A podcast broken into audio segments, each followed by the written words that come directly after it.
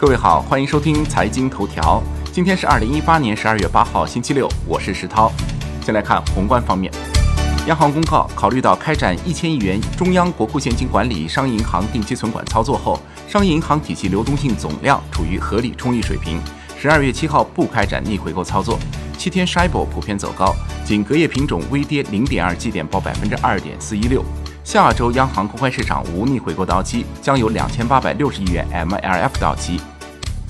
二零一八年金融科技央行政策与金融稳定研讨会将于十二月十三日在深圳举行。上海、江苏、浙江、安徽三省一市共同签署了长三角地区加快构建区域创新共同体战略合作协议。国内股市方面。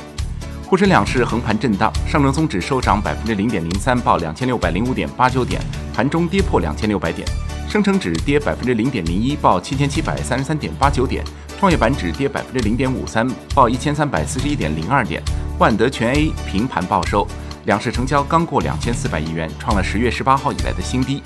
五 G 概念回暖，基建板块强势，多只医药白马股跌停。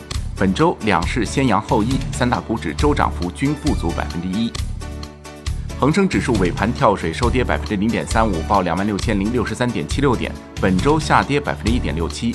恒生国际指数跌百分之一点零六，本周跌百分之二点三八。医药股盘初一度跳水大跌，截至收盘跌幅收窄。中国生物制药跌百分之七点九，领跌蓝筹。大市成交上升至九百八十九点六亿港元，前一个交易日为九百六十九点五亿港元。证监会等三部门发布通知，明确自十一月一日起，对个人转让新三板挂牌公司非原始股取得的所得暂免征收个人所得税；对个人转让原始股取得的所得，适用百分之二十的比例税率征收个人所得税。三大电信运营商已获得五 G 试验频率使用许可批复，全国范围的大规模五 G 试验将展开。债券方面。国债期货弱势震荡，收盘勉强翻红。十年期主力合约涨百分之零点零三，五年期涨百分之零点零五。十年期国债活跃券幺八零零幺九最新成交价报百分之三点三零五，收益率上行一点零四基点。三十年期国债活跃券幺八零零幺七最新成交价报百分之三点七六五，收益率下行三个基点。